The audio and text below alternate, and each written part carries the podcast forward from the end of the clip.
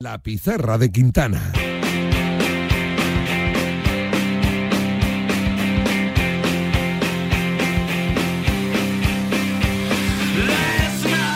Seguimos con charlas interesantes aquí en este jueves de Pizarra de Quintana diferente, ¿no? Ya que no hay tanta actualidad deportiva, pues nos damos el gustazo de, de hacer llamadas, ¿no? Y en este caso vamos a llamar a un viejo conocido del fútbol español que estuvo el año pasado aquí en la Pizarra de Quintana, que lo está haciendo muy bien en Rusia, dirigiendo al Dinamo de Moscú.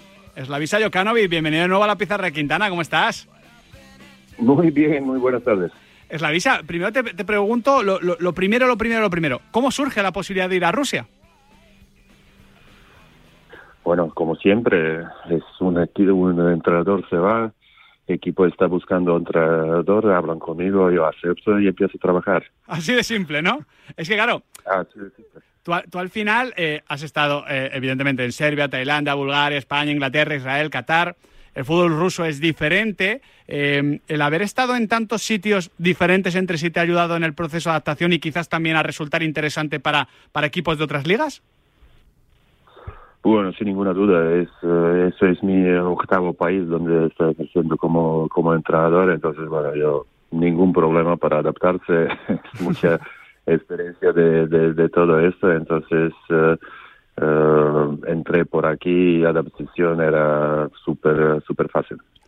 Teníamos ganas de hablar contigo porque en la Copa de Rusia, que, que- que tiene un formato diferente para ocupar las fechas internacionales libres por, por la exclusión de los equipos rusos de competiciones europeas, habéis eliminado al Zenit de San Petersburgo, que al final es el gran presupuesto, evidentemente, de la Liga Rusa, y tenéis el martes un partido precioso. A ver si lo explico bien, porque el formato es, es particular. Es un partido para meteros en la semifinal, lo que vendría a ser. O sea, en la final, perdón. Un par- a ver, partidos semifinales, para meteros en la final y luego disputar la superfinal. ¿Lo he explicado bien, es la visa? Pues no, pero es súper complicado de, de, de- de explicarlo. Es que he visto un cuadro este y no, y, no, y no he entendido nada, honestamente, del cuadro. Pues sí, bueno, es una copa que por eh, tema, porque no, no se puede jugar eh, partidos europeos, Sí. eh, intentó añadir más, más eh, partidos posible. En este momento se quedan ocho equipos en, eh, en la copa y después eh, martes se quedarán seis. Ah. Y después eh, me voy a liar yo también para, para pero en nuestro, en nuestro caso tenemos que pasar cuatro, tres partidos más para jugar final. Vale, o sea, Entonces, en, eh, resu- en total- resumiendo, si tu Dinamo de Moscú es la visa, gana cuatro partidos, es campeón de la Copa Rusa. eh, Exacto, exacto. No está mal, ¿no? Para, para ser el primer año. Bueno, es un, un club que muchos años, eh, hoy es, este año celebra 100 años. Bueno, lleva un montón de años sin, sin ningún trofeo. Eh, eran campeones años 75 y ganaron Copa 95-6, entonces eh, mucha ambición, pero bueno, no es, eh, no es fácil y bueno, con intención y con ganas de, de hacer cosas grandes, pero ya veremos. El, bueno, el mejor jugador de, de la historia del Dinamo de Moscú, sin lugar a dudas, en estos 100 años, la visa es eh, el único portero que ha ganado un balón de oro. Y no sé si crees eh, que puede haber otro portero que llegue a ganarlo, ¿no? O, o en algún momento vamos a tener que hablar claramente de, oye, el- la posición de portero hay que juzgarla de alguna otra manera. Uf, difícil, difícil que va a ganar en, en este en este fútbol moderno donde se es eh, gol es más eh, importante era casi raro que, que gana Modric un, un balón de, de oro con todo merecimiento que que que, él, que, que, que ganó un portero para un portero si no era Casillas en aquella época difícil que vamos a encontrar eh, esta esta situación ¿Y, y, te parece justo es la visa? Porque, por ejemplo, pienso en el Real Madrid el año pasado, que yo fui muy crítico, porque creo que en el Balón de Oro Courtois acaba séptimo, octavo o algo parecido. Eh, y, y, y Courtois fue tan importante como Karim Benzema. ¿No, ¿No te parece que en los premios se da poca importancia a los porteros, pero bueno, luego vosotros los entrenadores y los directores deportivos cada vez le dais más?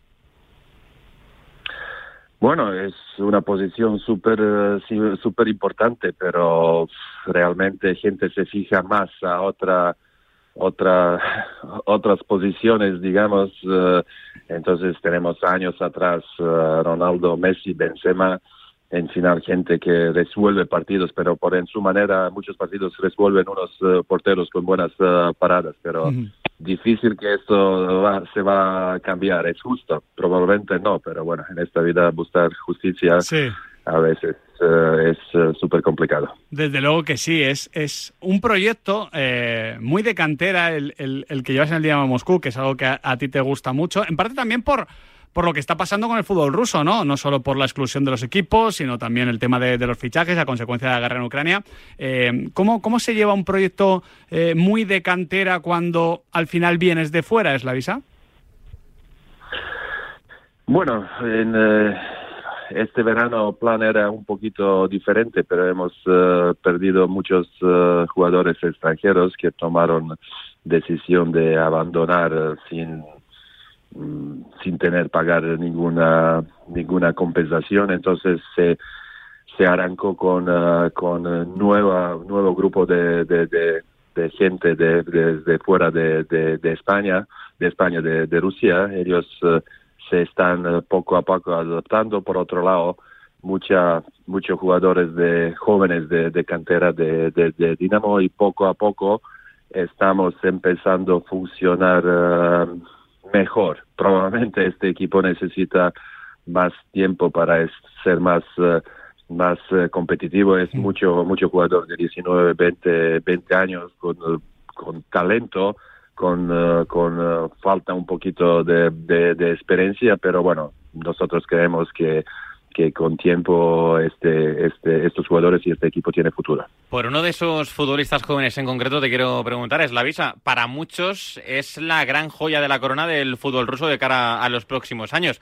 Arsen Zakarian, ¿este chico es tan bueno? ¿Crees que, es para tanto? ¿Crees que va a ser esa gran promesa del fútbol ruso de aquí a 5 o 10 años?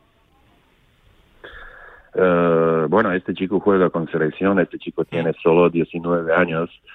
Eh, es un chico con, eh, con mucho físico que, que, tiene un golpeo importante, que, que tiene ahora tres temporadas, uh, dos, tres temporadas con, con, con primer equipo de, de Dinamo.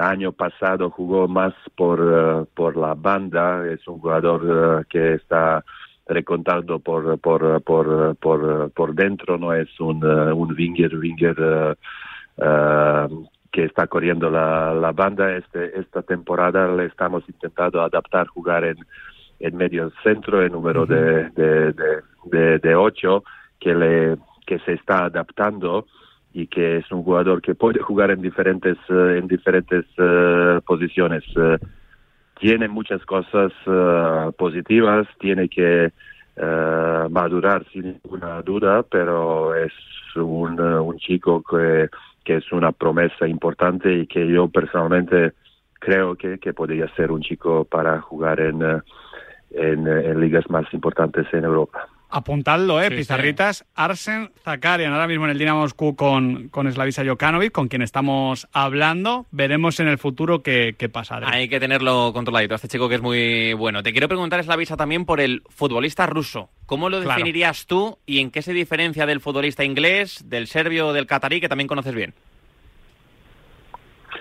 Bueno, ahora comparando con, uh, con el jugador catarí, ellos realmente es muy poca gente por ahí juegan uh, fútbol y no es para comparar, es un, fútbol uh, especial. Pero bueno, por otro lado, mm, como en otros grandes países, digamos, es un jugador ruso, es un jugador disciplinado, con ganas de, de, de, de aprender, de, de, de mejorar con, eh, con intención de, de, en un momento de jugar en uh, ligas más importantes de, de, Europa, yo les veo con suficiente ambición. Hay una opinión que ellos no se pueden adaptar en uh, jugar fuera de, de, Rusia, pero bueno, yo me acuerdo de mi época para, para, para no ir a una zona que no conozco, que por España pasaron uh, Onopko y Karpin y sí, Lediakov y Cherichev Rachenko y que, que,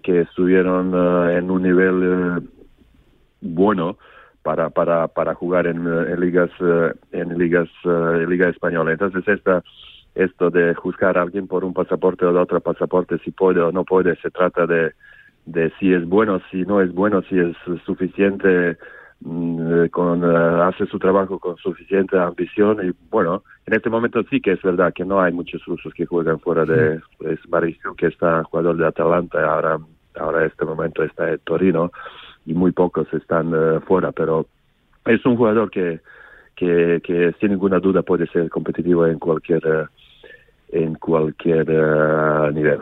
Pero da la sensación, mister, de que no es una cuestión de nivel. De, esa generación, por ejemplo, que vimos en, el Mundial de Rusia en 2018, eh, a Smolov lo vimos probando eh, suerte en el Celta, lo tienes tú ahora de vuelta en Dinamo. Eh, está el caso de Golovin, que, fue. Bueno, yo estuve. Esa, esa, temporada 17-18, yo estuve viviendo en Moscú y era alucinante verle jugar. Y, parece que no se termina de consolidar entre en, el Mónaco, el tema de Miranchuk que también comentabas. claro, en, el pasado sí que hemos visto a un futbolista ruso que, que era capaz de salir y de adaptarse, pero últimamente no, no lo vemos tanto. ¿Hay alguna explicación para eso?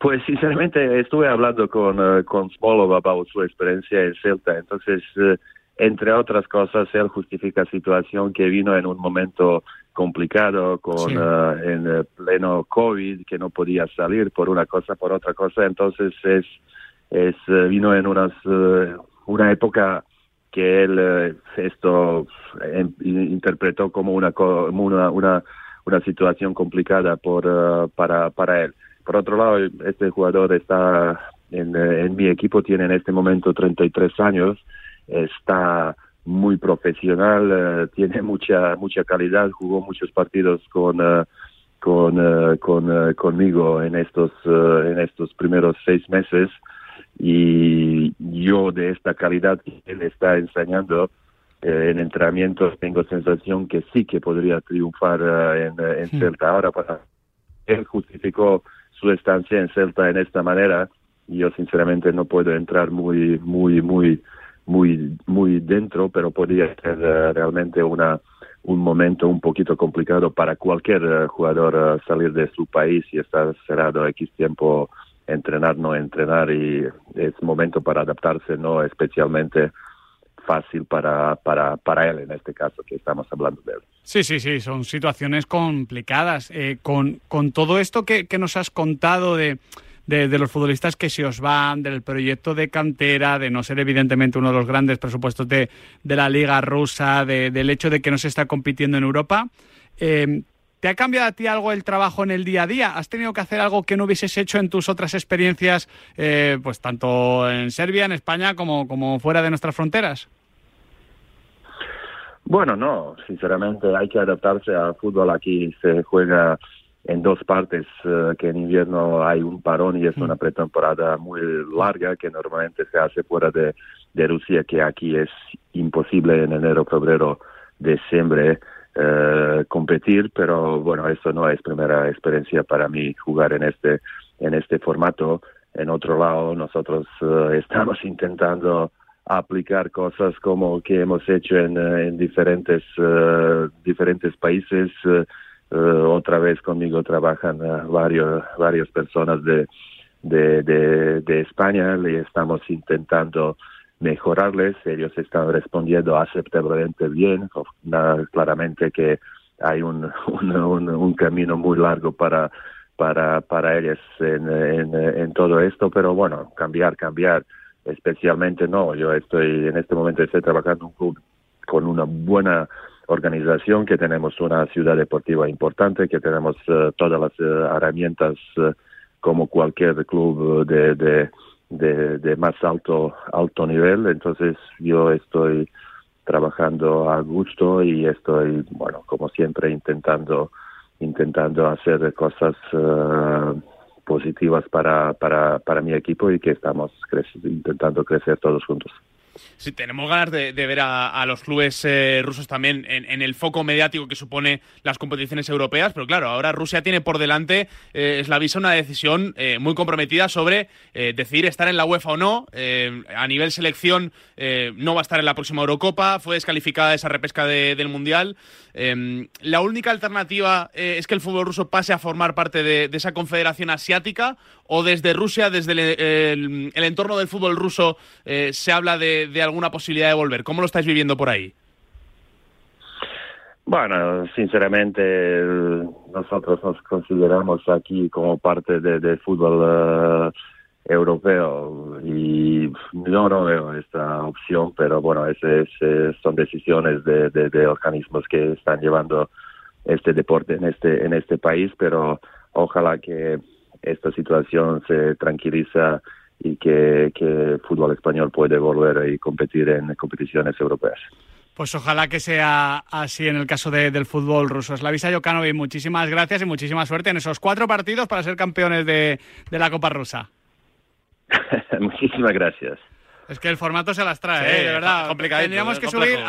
igual podemos subir el cuadro a Twitter porque se las trae. Mucho más sencillo es el formato de la Copa de la Reina, cuartos de final, hoy y mañana, semifinales el sábado, final el domingo. ¿Cómo sigue la cosa en el Príncipe Felipe, Pablo Carreras? Bueno, pues canastona ahora de Keral Casas para Valencia Basket. A minuto de que acabe este segundo cuarto, alcanzar el descanso. Valencia Basket 32, Movistar Estudiantes 33. Tiene pinta de que va a ir igualado hasta el final, ¿no, Pablo? Sí, sí, tiene pinta de que va a estar muy igualado. Esto sería una sorpresa tremenda. Recordemos, Valencia Basket, líder de la Liga sí. Femenina y Movistar Estudiantes, el último de los ocho clasificados. Es cierto que es un formato muy propicio para las sorpresas, pero ojo, que Movistar Estudiantes le compitiera y eliminara a Valencia Basket, estaríamos hablando de palabras mayores. ¿eh? Pero esto es la Copa, emocionantísimo. Quedan 40 segundos de este segundo cuarto. Gracias, Pablo. Después de lo que pasó en la Copa del Rey con, con Unicaja, cualquiera puede decir que no, no hay sorpresas. En la Copa del Rey baloncesto, Copa de la Reina. Listón alto, ¿eh? después de la Copa del Rey. pero bueno, como decía Pablo, ¿eh? estamos delante de una de las mejores ediciones de la Copa de, de, la Reina, seguramente. Y se van a contar, todos los partidos se van a narrar aquí, evidentemente, en marcador de Radio Marca, que empieza a las 7 de la tarde, ¿eh? pero nosotros antes tenemos que hablar precisamente con, con un jugador de baloncesto español sí. que jugó en el Valencia, ganó la liga en el Valencia. Sí, eh, referente, ¿eh? ¿Referente? Sí, siendo muy peleón, ganando las batallas bajo los tableros. Un héroe del pueblo, ¿eh? Exacto, World Class Hero, diría yo. Sí, así podríamos definir a Pierre Oriola. En dos minutitos estamos con él y, por supuesto, con nuestro Charlie Santos para hablar de baloncesto y cerrar así por todo lo alto, ¿eh? Por todo lo alto, la pizarra de Quintana. El deporte es nuestro. Radio Marca.